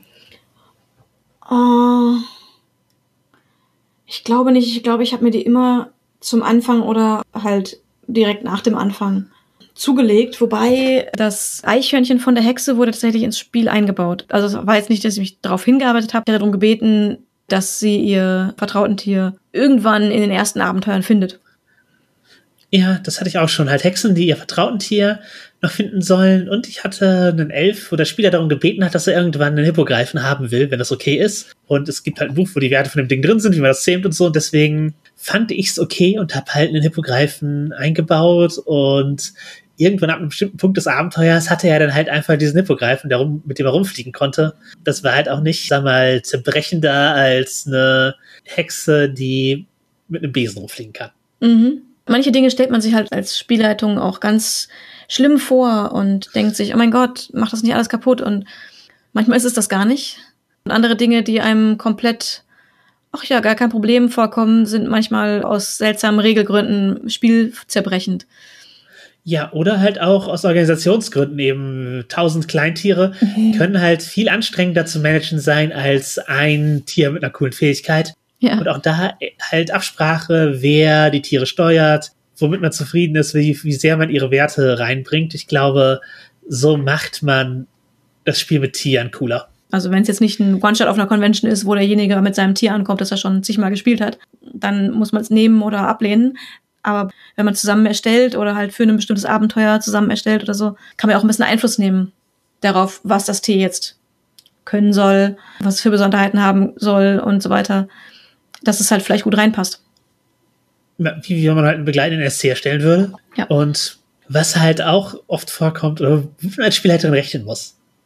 Wenn man irgendein niedliches Tier oder irgendein cooles Tier vorführt. Die Gruppe möchte es vielleicht haben. Genau, das nur so entfernt so wirkt, als könnte man das haben wollen. Dann muss man damit rechnen, dass die SpielerInnen versuchen, das aufzusammeln und damit irgendwie zu interagieren. Ja, in, in exakt der Gruppe mit dem Meckerdrachen wurde die Tage versucht, eine Gruftassel zu zähmen. Das hat mittelgut funktioniert. Ja, ich habe das unterbunden. Ja, ansonsten wäre das eine offene Frage gewesen, wie gut das funktioniert. Und bei der Gruppe hat es auch nicht gewundert. Also nicht, nicht, nur, nicht nur die Tiere, die niedlich und putzig sind. Manchmal auch einfach alles. Ja, also gerade bei D&D und so, da, ey, wir versuchen das Monster zu zähmen, ist schon relativ klassisch. Mhm. Und es kann ja auch funktionieren und kann sehr lustig sein. Ja, muss man halt sehen, ob, wie cool das eine Lösung ist und ob das Monster halt erstmal nur beruhigt ist und ob das dauerhaft mit einem rumläuft. Also was halt die Auswirkungen einer erfolgreichen Probe sind. Das muss man echt abwägen. Ja, also ich sag mal, eine erfolgreiche Probe sollte, sollte nicht dafür sorgen, dass das Tier jetzt auf immer bei einem bleibt und gezähmt ist. Ein Wildtier. Ja, genau, und halt so Kleinviechzeug, was Brüllhamster, Todeshörnchen und sowas. Da neigen Spieler echt dazu, das aufzusammeln. Ich hätte die Gruftassel als Reittier auch sehr lustig gefunden, muss ich sagen, aber ich war jetzt auch nicht böse drum, dass ich mir nicht überlegen musste, was sie tun muss, damit das Tier tatsächlich gezähmt ist. Ja, die Situation war es halt, sie hatten ein wildes Tier dazu gebracht, sie im Kampf nicht anzugreifen. Ja. Aber das Witzige war, dass sie es auch mit Essen bestochen hat und es steht sogar in den Regeln drin, dass die Tiere mit Essen ablenkbar sind. Das hat einfach alles so gut gepasst. Was hältst du denn von so Tieren als Gegner? Also, dass Tiere einfach so Kampfbegegnungen sind. Ja, nun. Gerade bei so Fantasy-Tieren, das Todeshörnchen oder so, absolut sinnvoll. Ich halte es nicht für falsch, dass Tiere auch Menschen oder was immer man gerade spielt, äh, gefährlich werden können. Ich finde es aber sehr, sehr gut, dass zum Beispiel wieder DSA-lastig äh, bei DSA 5 bei jedem Tier dabei steht, wann es flieht. Ja. Das Wildtier, das grundlos die Gruppe angreift, obwohl es komplett in der Unterzahl ist und dann bis zum Tode kämpft, ist halt ein bisschen unrealistisch. Bei irgendwie halb dämonischen Biestern oder so gar kein Thema, aber bei normalen Tieren, die sollten sich halt auch irgendwie normal verhalten. Ja, ich würde da halt auch echt von Tieren und Monstern eine Trennung machen. Mhm. Also Monster kämpfen halt einfach und Tiere haben halt Gründe, sich zu verhalten. Ja. Und Tiere können natürlich auch fantastische Geschöpfe sein und ja, wie du halt sagtest, diese so eine Fluchtmöglichkeit oder ein Verhalten, mit dem man die Viecher irgendwie beeinflussen kann, das gibt halt auch ganz andere Siegbedingungen, als die Lebensenergie auf Null zu ziehen. Ja. Also da kann halt äh, einschüchternde Möglichkeit sein, mit Nahrung bestechen, hast du schon gesagt, sich auf bestimmte Weise verhalten, dass es eigentlich angreift. Also selbst in der Zufallstabelle, wenn da drei Tiger drin steht, dann heißt das nicht, dass sie einen angreifen, sondern dass die halt irgendwo sich in dem Gebiet aufhalten und man in deren Revier vielleicht einfach nur richtig verhalten muss, um nicht angegriffen zu werden. Ja. Deswegen das ist immer schön, wenn dann halt auch Besonderheiten dabei stehen, wie zum Beispiel äh, bei den Koramsbestien, die das sind Rudeltiere und wenn sie im Rudel kämpfen, sind die stärker. Aber wenn genug Tiere des Rudels gestorben sind oder geflohen sind, dann flieht das ganze Rudel. Und das sind halt coole Sonderregeln, die auch die Tiere ein bisschen, ja, als das Tier, was sie sind, erkenntlich machen. Und dafür braucht man halt nicht unbedingt zwingend Regeln. Ich meine, bei DSA ist jetzt halt alles sehr verregelt, aber bei anderen Spielen kann man sich halt auch einfach on the fly was überlegen, wenn jetzt man ein, ein Tier als Gegner hat. Was macht dieses Tier aus und wie kann ich das einbringen, dass sich typisch verhält. Ja, da sind wir, würde ich mal sagen, bei so Monsterbüchern oder Tierbüchern. Was ich bisher nur bei DSA gesehen habe, es gibt wahrscheinlich auch in anderen Spielen Beispiele, ist sowas wie aventurische Tiergefährten. Mhm. Oder eigentlich auch die Zobotanica. Die Zobotanica war halt ein älteres Buch, wo einfach jedes Tier aufgeführt war, was, was sich die Leute, die AutorInnen vorstellen konnten. Und da waren halt eben Nutztiere drin, da waren einfach irgendwelche Wildtiere drin, da waren Aufzählungen von Schmetterlingen und so, so Zeug drin. Das war halt schon sehr ausführlich, aber teilweise sehr kurz in der Beschreibung. Ja, aber war halt auch sehr, sehr cool, weil es einfach einem was an die Hand gegeben hat, wie man, was, auf was für Tiere man wo treffen kann. Und was die können. Ja, genau, wobei ich von der Aufmachung die neuen Bücher cooler finde. Da gibt's halt das aventurische Tiergefährten, das ist tatsächlich das Buch der Haustiere. Also der Tiere, die dazu gedacht sind, dass man sie mitnehmen und zähmen kann. Da sind auch so die Meckerdrachen drin, aber da sind halt auch echt verschiedene Katzen- und Hundearten und Pferdearten innerhalb der Fantasy-Welt drin. Ja, und Esel und Maultiere und so weiter. Zu Esel übrigens, ich habe mal versucht, einen Esel zu reiten. Also es, war mittelerfolgreich, sage ich nur. Es, also ein Pferd finde ich leicht zu lenken und zu bedienen. In Anführungszeichen bedienen. Bei Eselreiten war das echt schon schwierig. Denen war das relativ egal, ob da jemand auf ihn drauf sitzt und irgendwas macht. Wenn die keinen Bock hatten, sind die umgedreht und nach Hause gegangen. Ja, man sieht ja halt auch manchmal, dass Leute auf Esel sitzen, die mit so einem Stock hauen. Wahrscheinlich hat das Gründe. Ja, also stur wie ein Esel ist nicht von ungefähr. Die sind da gar nicht so begeistert von. Also die, das stört die oft gar nicht, wenn da jemand drauf sitzt, wenn sie dran gewöhnt sind, aber ob, ob was sie dann machen, ist halt. Aber Esel beiseite. Ja. Bist du ein Fan von Monsterbüchern so? Einfach ein Buch voll mit Viechern? Offensichtlich total. Weil in, in, Informationen, Bilder, alles. Du, du, du kriegst was an die Hand. Ich finde es als Spielerin immer toll, wenn man mir Bilder von Dingen zeigt, was mich gerade angreift oder welches niedliche Tier ich mitnehmen könnte. Und als Spielleiterin finde ich es auch sehr, sehr cool, was an die Hand zu kriegen. Wo dann halt nicht nur ein drei Zeilen langer Name steht von irgendeinem seltsamen Viech oder Dämon und dann die groben Kampfwerte fertig. Mag's halt, wenn da einfach ein bisschen mehr kommt, ein bisschen mehr Fleisch auf den Rippen des Tieres ist. Oder des Monsters. Was für Beschreibungen brauchst du denn für so ein Monster, damit das cool für dich funktioniert? Wie gesagt, ein Bild ist super. Eine Fluff-Beschreibung kann nicht schaden. Also vielleicht auch sogar was, was man vorlesen kann, wie das, das Tier wirkt. Kampfwerte natürlich. Im Zweifel auch Werte, wie man es einschüchtern oder abrichten oder beruhigen kann oder sowas. Was man halt zur Interaktion mit dem Wesen braucht. Genau, aber auch, auch dann halt die Informationen, wie es reagieren würde. Wie es Kulturwesen gegenüber agiert, wie es sich allgemein verhalten würde. Ja, was ich auch super hilfreich finde, ist halt so ein, okay, so ist es taktisch gedacht, wenn man es in einem mhm. Spiel mit irgendeinem taktischen Element hat, dann ja, okay, so spielst du das als Spielleiterin, wenn du es im Kampf einsetzt. Und hier sind halt so ein paar Hinweise, wie du es narrativ verwenden kannst. Ja. Ja, dass man einfach ein bisschen, bisschen Info hat. Nicht nur, was es kann, sondern auch, wie man das benutzen kann. Oder was typisch wäre. Dass man halt auch das Gefühl hat, dass es unterschiedliche Biester sind, die einen angreifen, wenn die halt auch vom Verhalten her Unterschiede haben. Ja, und ich mag auch sowas natürlich wie Lebensraum und sowas dabei zu haben, gerade wenn es mit der Welt verknüpft ist. Mhm. Wieder mal Beispiel DSA, wobei ich sagen muss, mein liebstes Monsterbuch sind die Alien-Archive für Starfinder. Mhm. Auch dort halt jedes Wesen mit einem eigenen Bild, mit den passenden Werten, ein bisschen Beschreibung dabei. Aber jede Alien-Spezies, die kulturschaffend ist, wird auch gleichzeitig als Spielercharakter vorgestellt, mit den Optionen, wie man praktisch das Ding als Helden spielen kann. Das heißt, du kriegst Informationen über die Kultur, die über so treten sie als Gegner auf hinausgehen, sondern wird direkt eingeleitet, wie ist ein Held aus dieser Kultur und wie mache ich diese Spielercharakter? Und es gibt dir halt auch echt eine Perspektive, aus der Kultur zu denken, selbst wenn du sie nur als NSC verwenden willst. Also es gibt halt keine kulturschaffende Spezies, die nur böse ist oder die automatisch Kanonenfutter ist. Und das gilt halt von Killerrobotern über Dunkelelfen. Was da auftritt, ist halt alles prinzipiell spielbar und alles prinzipiell kulturschaffend. Und nur halt Tiere sozusagen, die keine Intelligenz haben oder irgendwelche Dämonenwesen und un unwissbaren künstlichen Intelligenzen und so, die haben halt dann keine Werte, wie man sie zu Spielercharakter macht. Mhm. Tiere als Spielercharakter ist ja jetzt je nach System auch nicht ganz abwegig. Nee, das ist, das ist richtig. Da gibt es sicherlich auch einige Möglichkeiten. Es gibt eigentlich eine ganze Reihe von Systemen, wo man die verwendet. Ich habe jetzt noch nicht direkt erlebt, dass jemand in der DSA-Runde den Hund spielt oder so. Das, äh, Nein, das habe ich auch nicht. Wobei ich habe davon gehört, dass es teilweise mit Kindern gemacht wird. Also äh, Kinder, die unbedingt bei der, der Spielrunde der älteren Geschwister oder Eltern oder so dabei sein wollen, die dann irgendwie das Haustier spielen dürfen. Habe ich schon eins mal von gehört. Auch eine niedliche Idee, um das Kind mal so für einen Abend mit einzubinden. Aber normaler ist es ja, dass man dann ein bestimmtes System spielt, wo alle das gleiche Tier oder ähnliche Art von Tieren spielen. Ich glaube, ich habe drei gespielt davon bisher. Ja, welche? Mausgard, Honey heißt und die schwarze Katze. Die schwarze Katze kann man sich sogar im Stream ansehen und da haben wir Angelical Podcasts auch ausführlich drüber geredet, aber mhm. prinzipiell, man spielt, ja, ich sag mal, kulturschaffende Katzen in Aventurien der Welt des schwarzen Auges, die vor den Menschen verborgen ihre Abenteuer erleben. Aha.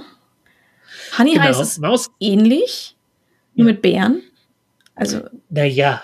Man, man, man spielt halt in der, also ich weiß jetzt nicht, wie das, wie es prinzipiell ist, aber man spielt in der realen Welt quasi Bären, die tendenziell ein bisschen klüger sind als normale Bären. Ja, aber es sind halt Bären, die, die halt einen heißt, also so, so ein Verbrechen durchziehen wollen. Aha. Was sehr viel Spaß macht. Wir hatten noch Gadgets dazu, das war auch besonders gut. Ja, unser Spiel hat uns echt Mühe gegeben. Auf jeden Fall ist es so ein, ja, ich sag mal, ein al relativ albernes Indie-Spiel, das auf eine Seite passt für so einen One-Shot-Abend, wo man halt als Bär versucht, ein Verbrechen durchzuziehen. Mit den Erfolgschancen, die es halt auch hat, weil man halt ein Bär ist. Ja, gut, aber wenn man jetzt hier so an Ab durch die Hecke denkt zum Beispiel. Ja, in, in die Richtung geht es. Genau, Mausguard, man, es basiert auf einer Comicserie, die auch sehr cool ist. Man spielt Mäuse und die sind auch kulturschaffend, aber so groß wie normale Mäuse und sie leben in einer Welt, wo halt jede Menge andere Tiere leben. Und die sind halt für Mäuse genauso gefährlich wie eben Tiere bei uns, dass sie sich wehren können. Das heißt, fast jeder Kampf ist irgendwie ein Drachenkampf. Also du kämpfst, wenn du halt als, als eine Gruppe Mäuse gegen eine Eule kämpfst, ist halt eine riesige Bestie. Und das heißt, es gibt da halt ziemlich epische Kämpfe, weil man als Maus ziemlich am unteren Ende der Nahrungskette ist und äh, das praktisch qua Technologie und Intelligenz überwinden muss. Also man bekommt ganz andere Gefühle für die Tiere, die man so aus seinem Umfeld kennt. So anthropomorphisierte Tiere spielt man halt auch in Humblewood, das ist halt ein D&D 5 Hack, wo man anthropomorphisierte Vögel spielt, die in so einem Wald ihre Abenteuer erleben. In Wonder Home, was gerade äh, Kickstarter-mäßig unterwegs ist, halt mehr so pastorale Fantasy. Da spielt man halt auch so, so Säugetiere, die in einer netten Landschaft unterwegs sind und äh, Bienen als Haustiere halten und so. Das ist halt mehr niedlich und cool, aber halt auch so anthropomorphisierte Geschöpfe, die unterwegs sind. So richtige Tiere spielt man zum Beispiel in Ratten. Die sind halt auch klug und so, aber es sind halt hauptsächlich Ratten. Das ist eine deutsche Entwicklung. Ich kenne mich nicht wirklich gut damit aus, aber Genau, dann gibt es Bunnies und Burrows. Das ist halt ein sehr altes Spiel, was sich an Watership Down anlehnt, wo man halt entsprechend Kaninchen spielt, die mhm. ihre, ihre Sachen machen. Und mit The Warren gibt es da auch einen Pop by the Apocalypse Hack, der in dieselbe Kerbe schlägt, also auch Kaninchen, die Kaninchen-Dinge machen, wo auch die Playbooks schnell durchwechseln können, weil äh, ein Kaninchen halt weg ist. Und die können halt auch, also die Charakter können da relativ äh, schnell ein Ende nehmen und dann durch neue Charakter ersetzt werden. Also man spielt mehr sozusagen den, den Warren, also die, die, das Kollektiv der Kaninchen. Ja. Was ich so gar nicht kenne, ist was, was jetzt so an, an als die Tiere in Waldverliesen angelehnt ist. Also, dass man verschiedene Tierarten spielt, die interagieren. Die, ja, das, ich wüsste halt auch nicht. Also, Wonder Home ist halt natürlich verschiedene Tierarten, aber halt anthropomorphisiert. Also, ja, so verschiedene Tierarten nebeneinander ihr, ihr Ding machen. Ich wüsste nicht, wenn ihr eins kennt, äh, sagt uns gerne Bescheid. Wir sind offensichtlich interessiert ja, das, das ließe sich aber halt auch so gut mit Power by the Apocalypse um, umsetzen halt. Ja. Du weißt schon, Playbooks und steht hier an. Ja. Du bist halt hier irgendwie der Hase oder du bist der Vogelschwarm, keine Ahnung. Der Vogelschwarm. Ja, also ich denke, da könnte auch Playbooks machen, wo man mehrere Tiere ist, aber. Ja, Schwarmtiere, mhm. Schwarmmücken, auch gut. Ich weiß nicht, ob die so. Kolonialmeisen. So, ja, ob diese Tiere, die den Wald verließen, möglich sind. Ja, eigentlich auch eine coole Idee, aber natürlich, wenn es jetzt Jäger und Gejagte sind, dann brauchen die halt einen Grund, um zusammenzuarbeiten, sonst ist das mehr so ein Kampfsetting. Ja, äh, Wolfsball fällt mir noch ein. Das ist ein, da wurde man in Wölfe verwandelt und äh, zieht als Wolfsrudel durch die Gegend. Klingt auch interessant. In eine andere Richtung, Golden Sky Stories. Da spielt man japanische Tiergeister, also beziehungsweise Tiergeister aus der japanischen Mythologie. Es muss nicht zwangsläufig in Japan spielen, aber es ist ein japanisches Spiel. Und du hast halt so deine Kräfte als Tiergeist und versuchst halt den Leuten in deiner, deiner Umgebung das, das Leben besser zu machen, indem du da halt deine, mit, mit eben den Möglichkeiten, die du als, als so ein äh, tierisches Wesen hast, das aber natürlich intelligent und magisch ist. Yeah. Das klingt das, auch schön mystisch. Ja, auch als niedlich, aber auch mystisch, genau. Ja. Niedlich mystisch. Eine eigene Kategorie. Ja. glaube ich nicht das schlechteste Genre, die man unterwegs sein kann. Ich glaube auch. Rollenspiel.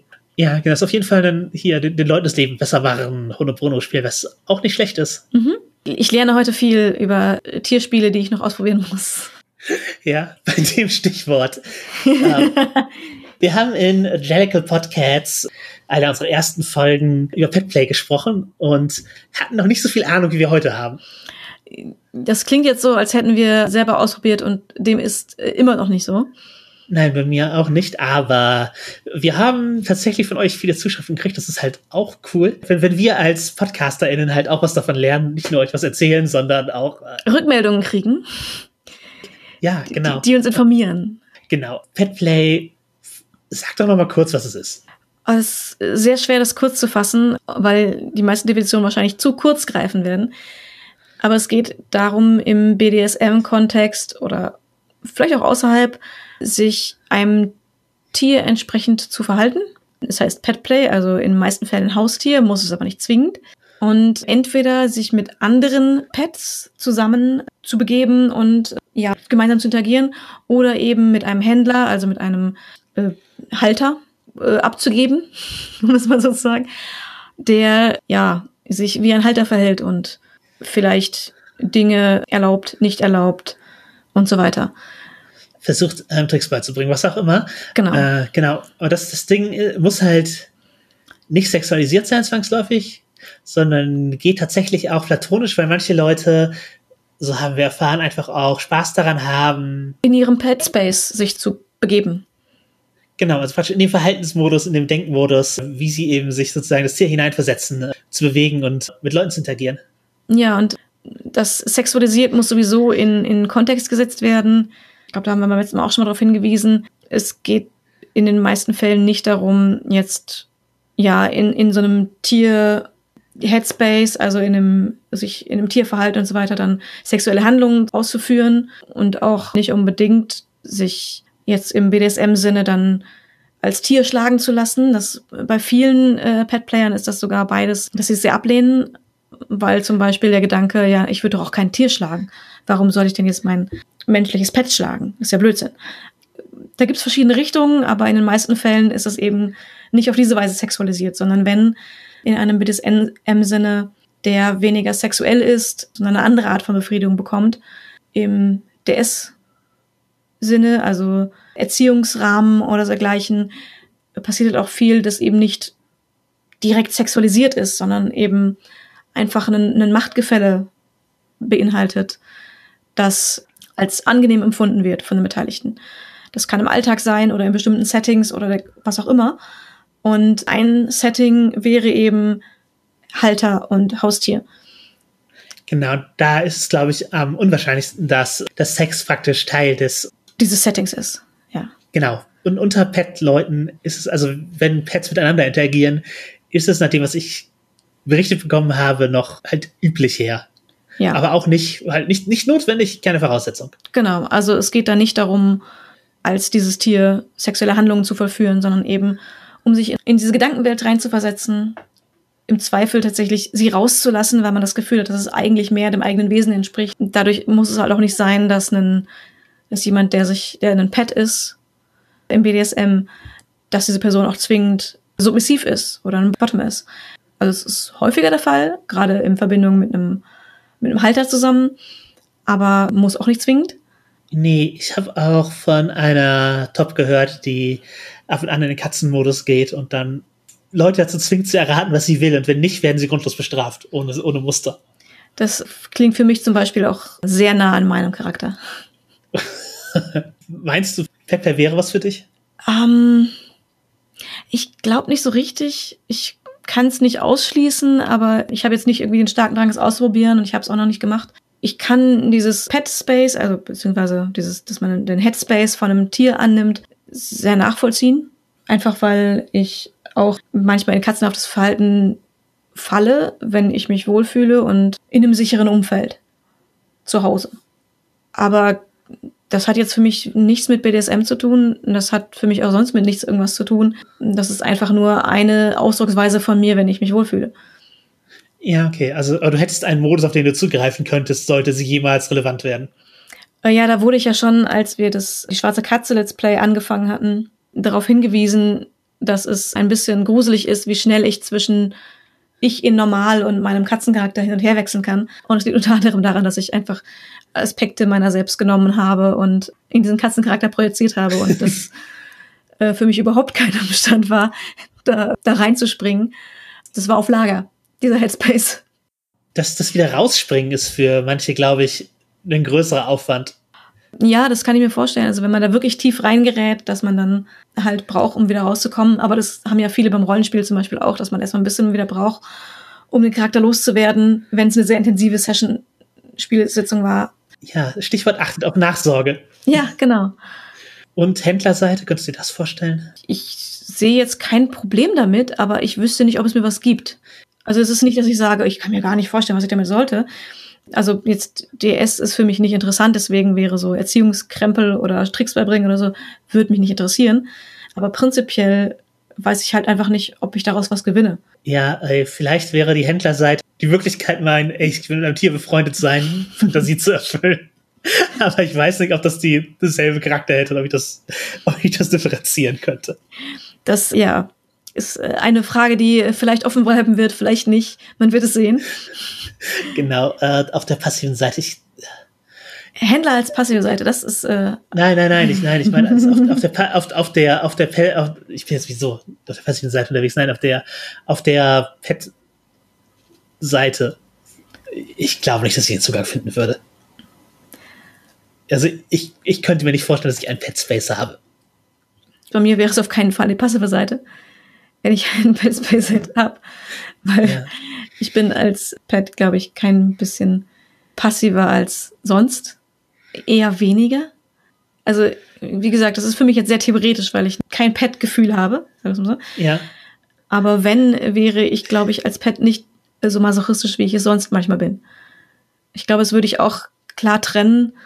Äh, entsprechend wäre mein Pet, wenn auf Augenhöhe oder höchstens dominant. Auch wenn ich da auch nicht weiß, wie das gestaltet sein sollte. Also deswegen möchte ich es gerade auch sehr trennen. Pet bei mir wäre kein, kein Bottom. Definitiv nicht. Primal vielleicht, also wie du es umgestalten könntest. Also, um Primal nochmal kurz zu sagen, ist halt praktisch ein eher wilderes BDSM-Spiel, oft körperbetont, also Raufen und sowas, äh, spielt da eine Rolle, aber hauptsächlich sozusagen den Instinkten die, die Kontrolle zu überlassen. Genau, also ist auch wieder so eine Headspace-Sache, dass man eben in einen ja, in, in eine instinktivere Weise verfällt. Und für manche Leute ist das eben auch eine Sache davon, dass sie in einen, einen Tier-Headspace gehen. Das sind dann auch wildere Tiere. Das sind dann auch Jagdszenarien vorstellbar, dass ein Tier ein anderes jagt. Bei Primal kann es auch sehr, sehr sexuell sein, unabhängig davon, ob man jetzt ein Tier-Headspace hat oder nicht. Wenn wir beide das gleiche Tier als Headspace haben, passt es ja auch wieder, muss man sozusagen, aber da ist auch alles Mögliche drin. Also das kann von Playfights gehen, dass man einfach so spielerisch kämpft und dabei ein bisschen mehr in die Instinkte geht. Das kann gehen, dass man in, komplett in einen, in einen Tier-Headspace geht. Das können elaborierte Szenarien sein, die man spielt. Wo man sich ein Geilstück mietet, um jemanden zu hetzen. Genau. Alles Mögliche. Also es hat auch eine sehr große Bandbreite. Bei mir ist es mehr in Richtung Playfights und in dem Moment in den Instinkten sein. Ich würde sagen eher sexuell orientiert bei mir nicht zwangsläufig sexuell orientiert, aber das ist mir auch die zugänglichste, also die Playfight-Variante. Mhm. Ich bin nicht der Typ, der in so einen tatsächlichen Fight geht, weil A, bin ich echt schlecht und B, die, die einzigen Sachen, die ich kann als Kampfdinge, sind halt schnell gefährlich. Und auf die möchte ich nicht zurückfallen, deswegen würde ich niemals in einen ernsten Kampf gehen. Machen aber auch Leute. Also das ist halt wirklich in, in ihrem Instinktding kämpfen. Das ist dann oft mehr so Raufen. Aber genau. Über Playfights reden wir mehr in unserer Körper- und Weltwahrnehmungsfolge. Wir schweifen gerade schon von den, von den Pets ab. Von den Pets, ja, von den tierhaften, ne, ist halt, je nachdem. Ja. Auch bei den Pets gibt's ja Wildtiere, beim Primal ist es mehr Wildtiere. Ich würde nicht behaupten, dass die Übergänge fließend sind, aber es sind schon, es gibt Parallelen, es gibt Unterschiede. Genau, es gibt Überschneidungen, denke ich. So würde ich es ausdrücken. Ja. Kann schon raten, welches Pet du nehmen würdest, wenn du dir als aussuchen müsstest. Ja, aber es wäre eine Wildkatze. Ja, wird sich mit deinem Seelentier überschneiden. Ja. Vielleicht Leopard, vielleicht kleinere Wildkatze, aber Wildkatze. H hättest du eins? Uh, ey, ich. Also Seelentier oder Pet? Pet. Seelentier. Äh. Frag, frag nach Seelentier. Nee, ich, ich wüsste nicht. Ich habe keins, mit dem ich mich so stark identifiziere, dass ich das für mich sagen würde. Dann wahrscheinlich, nach allem, was du gesagt hast, hast du auch eher kein Tier, was du als, dir als Pet vorstellen könntest zu sein. Ich habe mir doch keine ernsthaften Gedanken darüber gemacht. Was würdest du denn sagen? Was sollte ich anstreben? Also, jedes Mal, wenn ich drüber nachdenke, und wir hatten dieses Gespräch tatsächlich schon mal, ich komme immer auf ein Kaninchen. Und es fällt mir schwer, in Worte zu fassen, warum, aber ein bisschen also Kaninchen neigen auch zu so Freeze-Reflexen, wenn sie sich erschrecken. Und sie sind leicht schreckhaft, mögen keine lauten Geräusche. Und das erinnert mich alles so ein bisschen an dich. So, wenn ich jetzt an unseren Umzug denke, wo du beim Hammerschlägen zusammengezuckt bist äh, und in Fluchtposition gegangen bist. Es ist wahr, ja. Es bin ich nicht so mit lauten, mit lauten Geräuschen. Unregelmäßiges Hämmern komme ich wirklich nicht klar. Ja, das deswegen, da komme ich irgendwie und auch, auch sonst, bei manchen deiner Verhaltensweisen komme ich irgendwie auf Kaninchen. okay, ja, also vielleicht mal auf die Instinktebene geht. Mhm, da, ja. Da gibt es sicherlich Überschneidungen. Also Ansonsten, und es ist halt immer das gleiche Tier, was mir einfällt, von daher glaube ich, dass es äh, vielleicht passen könnte. Ja, Kaninchen sind übrigens Tiere, mit denen ich noch weniger in einem Raum sein kann als Hunde, weil ich scheußlich allergisch gegen Kaninchen bin. Ja, was das Ganze ein bisschen ironisch macht, finde ich. Ja, ich war mal zwei Wochen krank, nachdem ich in einem Kaninchen in einem Raum war. Also einfach scheußlicher Husten. Mm, ja, also es, es, wäre jetzt nicht das Tier, das ich empfehlen würde, auszuprobieren zu bonden, aber äh, irgendwie passt es trotzdem. Es ist nicht komplett unpassend. Es würden wahrscheinlich einige Elemente fehlen, die mir so, sagen wir, für mein persönliches BDSM wichtig wären. Ja, ja, vielleicht. Aber wir haben ja über Pet Space geredet und ich glaube, da kämst du leicht rein. Man muss sich nur erschrecken. das kann halbwegs leicht, leicht sein, wenn man weiß, wie es geht. Ich kann da auch echt nicht viel gegen tun. Ein Kaninchen auch nicht. Also ja, wir haben äh, offensichtlich Jasmins Pet Space gefunden, nur bewerf sie nicht mit Kaninchen, das kann böse ausgehen. Ja, mir wurde mal vorgeworfen, dass ich, weil ich Sto Stofftiere besäße, auch irgendwie einen, einen Kink hätte, dass ich so ein Kinder-Headspace annehmen wollte. Ja, also äh, das war jetzt nicht für Kinder-Headspace, sondern für die Unterstellung.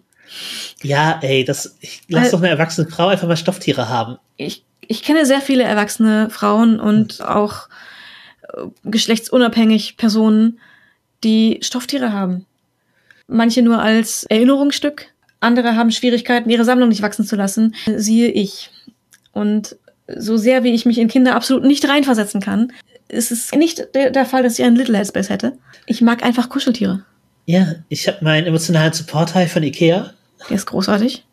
Das ist vor allem die große Variante. Hast du ein Lieblingsstofftier? Irgendwann, da war ich glaube ich schon fast volljährig, habe ich mir zu Weihnachten einen Steifleoparden gewünscht in ich glaube einem Viertel der Größe, der Originalgröße.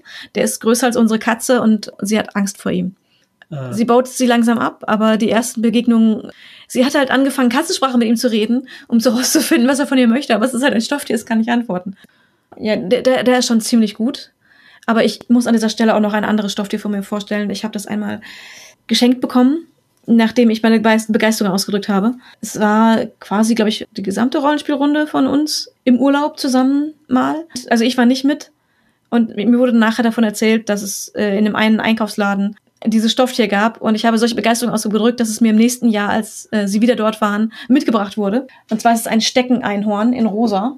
Es besteht in erster Linie aus so einem Stock und so einem Einhornkopf und es hat eine ganz tolle Funktion. Wenn man das Ohr drückt, dann macht es Geräusche.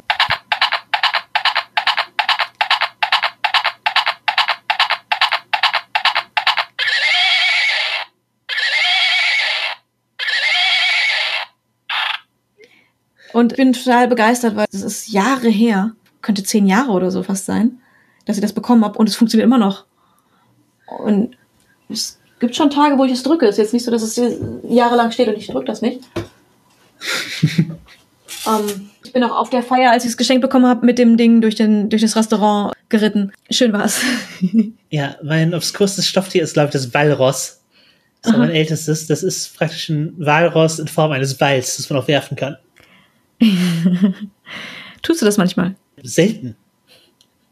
Nach wem auch? Ja gut, du äh, hast ja auch keine Haustiere, die es wiederbringen würden oder damit spielen. Das würde dem, glaube ich, aber halt auch echt nicht gut tun. Also so, so Sachen, die Hunde im Mund haben, sind schnell kaputt zum Beispiel. Ja, das, das stimmt. Katzen sind da je nachdem manchmal vorsichtiger oder auch nicht. Ja, diese ganzen Ulysses-Stofftiere, ich habe ich hab den Kraken selber. Die meisten, die ich gekauft habe, habe ich aber nicht in mein Lächeln verschenkt. Ich nicht. Also gut, meine Nichte und mein Neffe sind auch noch ein bisschen zu klein. Als ich glaube, langsam kommen sie in das Alter, dass sie sie haben dürften, laut Herstellerangabe. Ja, um, die ähm, Schildkröte geht direkt schnell.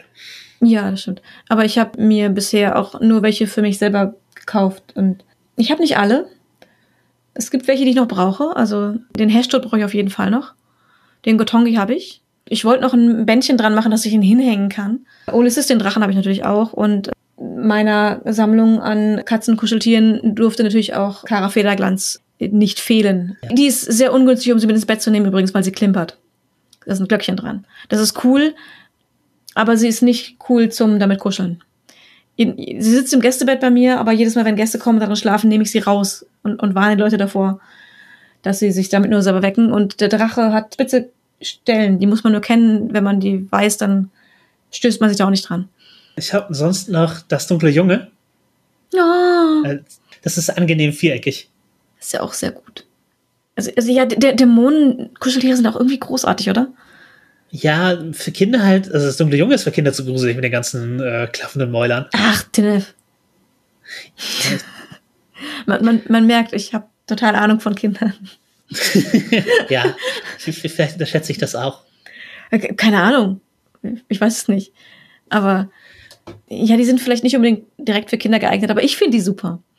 Ich meine, ja. wir haben ja schon etabliert, dass Kuscheltiere nicht ausschließlich für Kinder sind. Nee, genau. Ja, also was man daraus lernt, ist, wir sind offenbar die Leute, die man mit Stofftier-Merchandise zu Rollenspielen kriegen kann. Ja, also einfach ja. Ich bin da extrem anfällig für. Wenn ihr Lieblingstiere oder Lieblingsstofftiere oder sowas habt, teilt das, uns das gerne mit. Ihr habt diese Folge, glaube ich, auch gemerkt, dass Feedback an uns total hilfreich ist.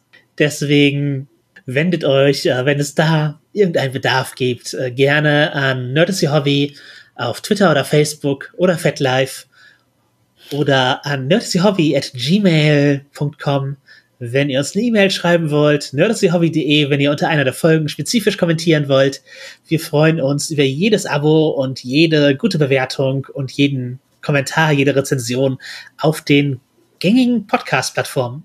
Und als Shoutout haben wir dies etwas Besonderes, sage ich mal, weil oft präsentieren wir euch andere Podcasts, weil die Mund-zu-Mund-Propaganda immer noch das Beste ist, um Podcasts bekannt zu machen. Aber aufgrund unseres heutigen Themas äh, haben wir uns entschieden, dass wir die Tierheime shoutouten wollen. Und zwar äh, alle. Denn auch unsere Katze ist übernommen und nicht irgendwo gekauft. Ich bin immer dafür, wenn ihr ein Haustier haben wollt, schaut zuerst im Tierheim, ob ihr etwas Passendes für euch findet. Die wissen A nicht nur, wie ihre Tiere drauf sind und können euch beraten. Die melden sich im Zweifel auch, wenn sie was Passendes für euch haben, wenn ihr da mit ihnen kommuniziert. Und die machen großartige Arbeit. Auch Kassationsprojekte und dergleichen werden oft von Tierheimen organisiert. Wenn ihr Geld überhaupt und es spenden wollt, wenn ihr irgendwie helfen wollt, wendet euch an euer lokales Tierheim und tut einfach mal da was für die Tiere. Und wie gesagt, es gibt auch im Tierheim für jeden das richtige Haustier. Also ich kann mir jetzt nicht vorstellen, dass es da das richtige Haustier für mich gibt. Oder ich bin zumindest nicht die richtige Besitzerin, aber ich unterstütze das Prinzip. Und als Klischee-Feministin muss ich Kastrationsprojekte grundsätzlich gutheißen. du weißt schon, die sind aber für alle Geschlechter, die Kastrationsprojekte. Ja, ich weiß, ich weiß, das war ein Witz, Serena. Ich weiß.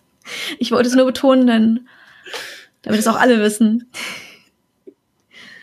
Es werden nicht nur die Männchen kastriert. Ja, also ja, ihr habt heute vielleicht ein bisschen was fürs Rollenspiel mit Tieren mitgenommen. Auf jeden Fall mehr über unsere Vorlieben erfahren. Wir haben uns gegenseitig die Frage gestellt, aber ihr könnt sie uns auch gerne beantworten. Überleg einfach mal, was für ein Tier wärst du beim Petplay? Streichel ein Haustier von uns.